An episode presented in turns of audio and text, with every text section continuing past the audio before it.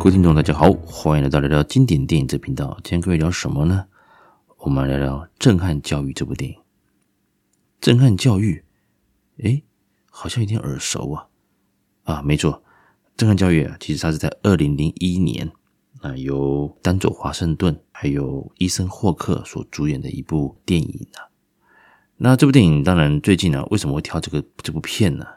因为刚好啊，Netflix 啊有一个一些经典电影的一个回顾啦。其实之前呢，啊，在《让子弹飞》那个时候，因为正式的在 Netflix 里面上架，那也引起许多话题。那也蛮多的一个听众啊，也有来跟我们啊来写信给我说，希望我们可以好好的聊这部电影。那之前的节目我有聊，我有跟各位提过。其实《让子弹飞》哦，它的一个里面的想讲的故事，还有一些相对应的人物的关系等等，光讲它啊，可能也不输《无间道》三集啊。所以其实我很想跟各位聊聊《让子弹飞》这部电影的一些啊，姜文导演想带给大家的一些东西啦。可是，呃，还没有那个机会，因为嗯，真的内容蛮多的。那最近呢，哦，Netflix 可能针对这个《震撼教育》这部电影啊，又做了一些啊，就是让它上架，那也是做了一些宣传。《震撼教育》当年我是在电影院看的，其实那时候其实丹佐华盛顿啊，嗯，先聊他好了，之后我得会找机会来录一个特辑啦。那丹佐华盛顿是目前台面上哦，这是好莱坞一线的这个黑人明星里面啊，应该算是。形象应该是目前算是数一数二的好啊，呃，虽然称不上是完美啦，但他的形象以及他演过的一些作品，确实在品质还有在口碑都相当的不错，甚至是在这样好了，以往好莱坞影坛哦，以黑人演员的一个形象好的话，当然就是像啊摩根费里曼啊，或者是像威尔史密斯。那丹佐华盛顿当然也是在这个大家心目中啊，这形象相当不错的啊黑人演员之一。只不过当然啊，陆陆续续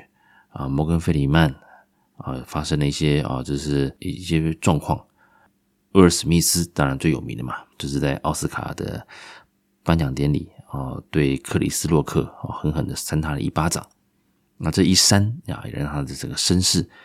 啊变成了他这个非常的。影响很多了哦，等于跌落神坛了。所以目前来看的话，当然就是丹佐华盛顿，他的形象应该算是还维持的不错。那这几年他的作品也比较少了，不过每一部电影，像是那个私刑教育啊，之前的几年前的电影啊，也有两集，也拍得相当不错。而它里面的一些身手啊，一些打斗场面啊，也很精彩啊。也就是说，在某程度上来讲，它维持的也不错。啊，挑剧本的功力也是很棒的。那今天这部震撼教育啊，其实我想跟各位聊的，不单单只有这部电影而已。我想跟各位聊的是，在香港影坛，还有在好莱坞啊，常常都有，就是所谓的警察游走黑白两道这种灰色地带这种剧情啊。当然了，身为世界影坛的哦。警匪片中最大宗的一个量产的一个地方，当然就首推香港影坛。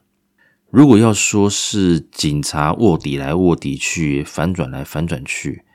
当然大家已经想到是《无间道》。不过讲到这边，当然《无间道》在某程度来说，当然它的剧本深度又是不一样的一个层次。今天想跟各位聊的是，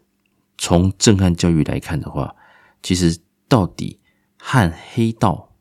或黑社会这种有一些勾结，到底是不是一个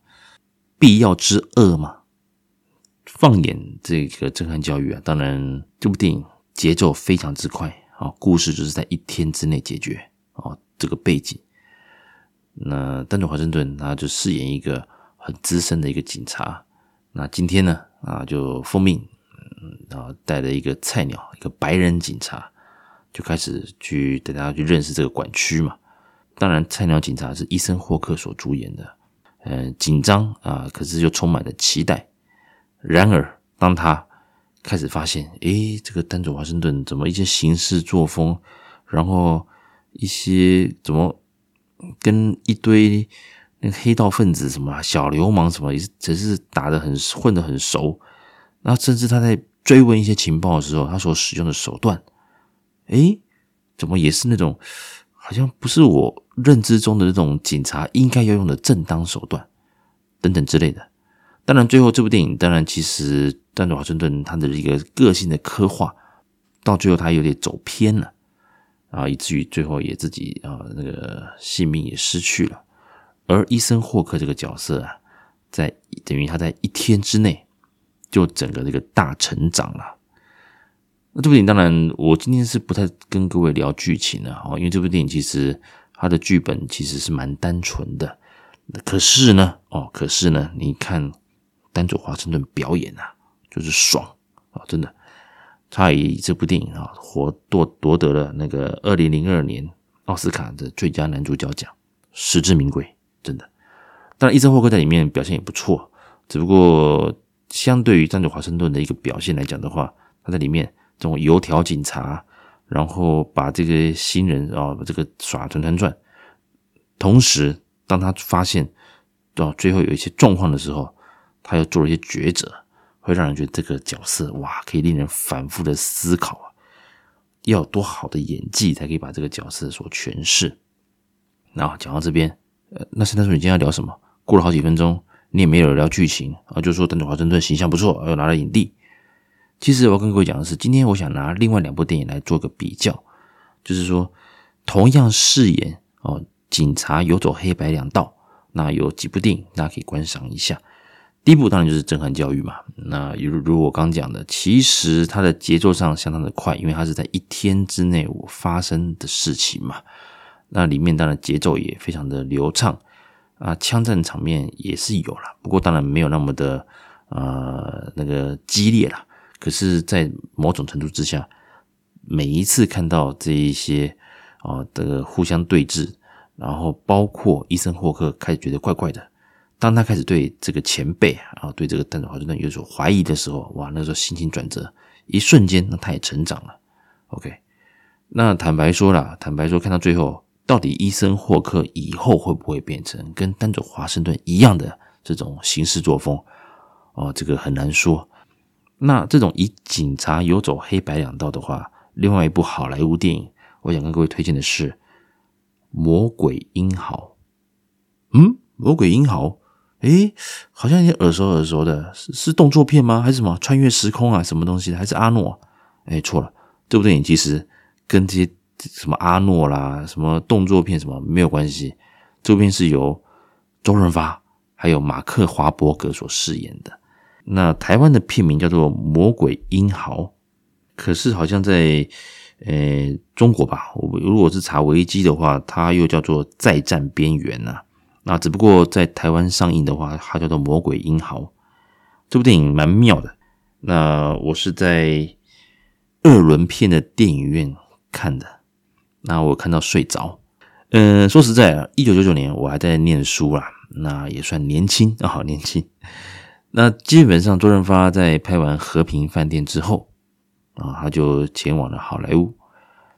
那也拍了几部作品。那《魔鬼英豪》算是他在早期在好莱坞的第二部电影，第一部电影呢就是那个《替身杀手》啊，之前我们有稍微聊过。第二部呢就是这部《魔鬼英豪》。不过那个时候其实，在某程度上来说啊，周润发他去好莱坞的一个形象啊，多半还是靠着像这个吴宇森给他打造的这种呃英雄感。讲义气的，然后拿起枪，超级帅。说实在，现在放眼世界影坛呐，拿枪能比周润发帅的可能没几个。是哦，真的，他一拿起枪，那个架势就出来了。然而，那个替身杀手啊，那这部电影当然就算是一个很速食的一个商业的一个电影呐。那在艺术价值上也没有那么高，票房当然也普通。原以为周润发可能会在有什么好的作品、啊？那这部《魔鬼英豪》就是隔年然后上映，我当时也是抱持着，诶，《魔鬼英豪》哦，魔鬼再加英豪，再加周润发那应该又是枪战打到底啊。结果我一进去看，哇，这个讲也是讲故事讲很久了，那偶有一些动作场面，那我还是睡着了哦，但懵懵懂懂了哦。但是讲睡着是开玩笑啦，只是说也看着没有那么喜欢。直到了好几年之后啊，我后来也出社会了。有一次啊，在卫视的系统啊，卫视西片台吧，还是什么之类啊，总之电视重播有这部电影，我就把它看完了，还真好看呢。哎，怎么说呢？怎么忽然从震撼教育又跳到魔鬼英豪？然后你现在说魔鬼英豪以前看不好看，等你长大老一点的发现很好看，什么意思呢？啊，我想讲的是说，周润发在这部电影里面啊，他也是饰演一个美籍的华人警官啊。他是美国人啊，当然他是他是美国籍嘛，在美国当警察，他自己是华人啊，在唐人街里面啊，有虽然是不能说是呼风唤雨啊，但也是所谓的八面玲珑啊，这个游走黑白两道，那许多线报还是许多一些，当然他也是所谓的会收黑钱的那种警察，在某个程度上来说，他并不是一个好警察，但他在某个程度上也可以说他维持了这个。警察跟黑道之间的一个平衡啊，啊，至少也维持个平和啊，表面上维持个平和啊。总之，上头要我教人就教人啊，破小案子就破小案子，大家倒是过得相安无事。然而啊，有一天，这个马克华伯格这个新人呐、啊，呃，也不算新人吧，算个菜鸟啊，一个年轻警察啦，哦，就被派来要跟着周润发。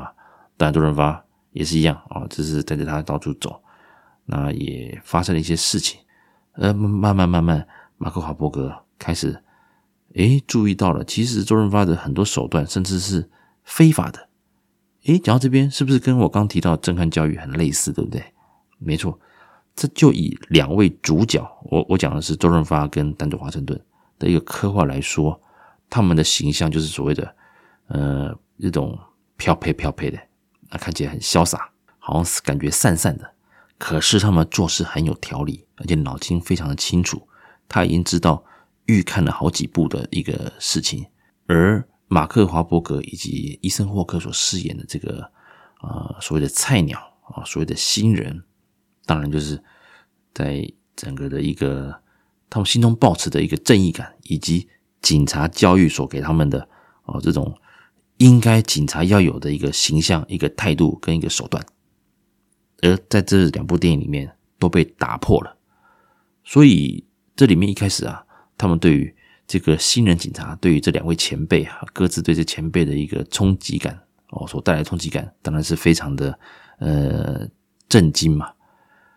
那到底震撼教育跟魔鬼银行是可以放起来比较的吗？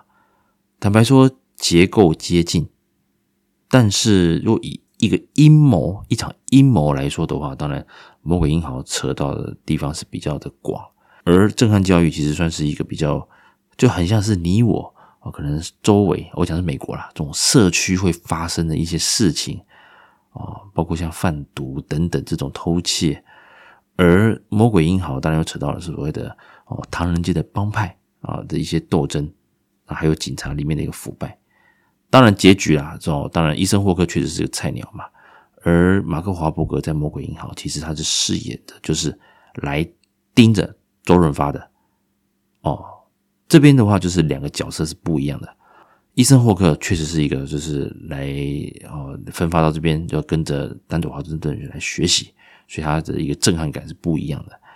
而马克华伯格，他虽然也是对于这个管区不熟识。他自己也交过一个啊、呃、中国的呃华人的女友啊、所以其实他对于啊、呃、唐人街的这边也是有一些所谓的幻想啦。哈、哦，就是说觉得可能虽然呃是有一些亲切感，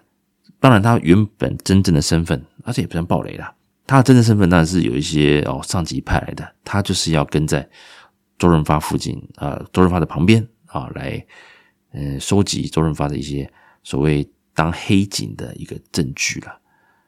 好，我们来讲，其实丹佐华盛顿跟周润发他们两个人，其实代表的是什么？就是八面玲珑，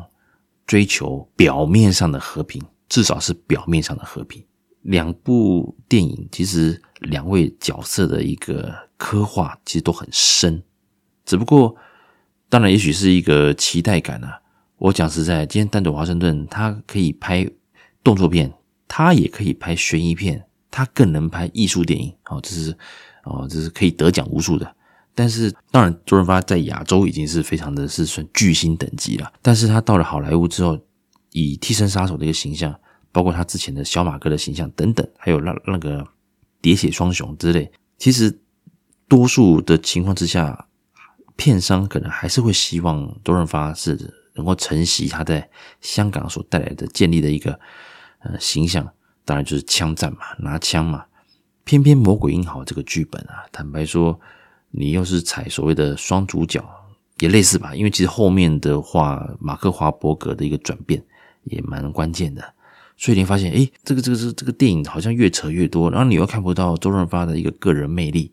反而在后期他的戏份也有被马克华伯格的一个心情转变所拉走，再加上啊，再加上我这个身为一般观众哈，我们对于这部电影加上片名的翻译啊。我想是中文部部分，你会觉得诶、好像是动作片，应该是要好好的看他拿着枪乱打乱干，爽啊！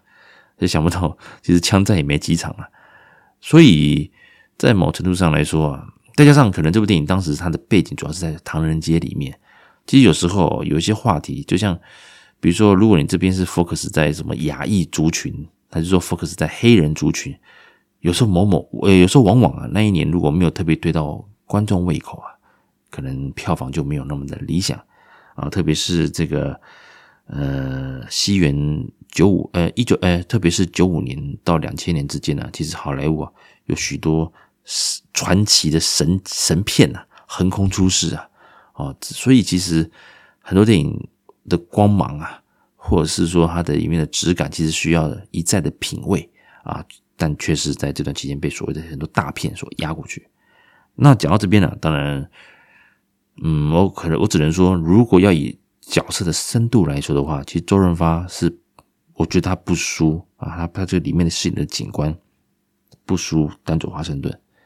只不过丹佐华盛顿在里面，当然他所嗯怎么讲，他所展现的一个冷酷，还有当事情快要失控的时候，他所表现出的一些就是冷静啊，让人印象非常的深刻。而周润发在《魔鬼银行》，当然我讲的，多数情况之下，我们还是希望他能够耍帅啦，哈，这是拿枪还是怎么样？再加上里面的一些华人题材啊，也许啦，也也许可能在当时啊，并没有那么的讨喜，所以票房上可能也没有那么的理想，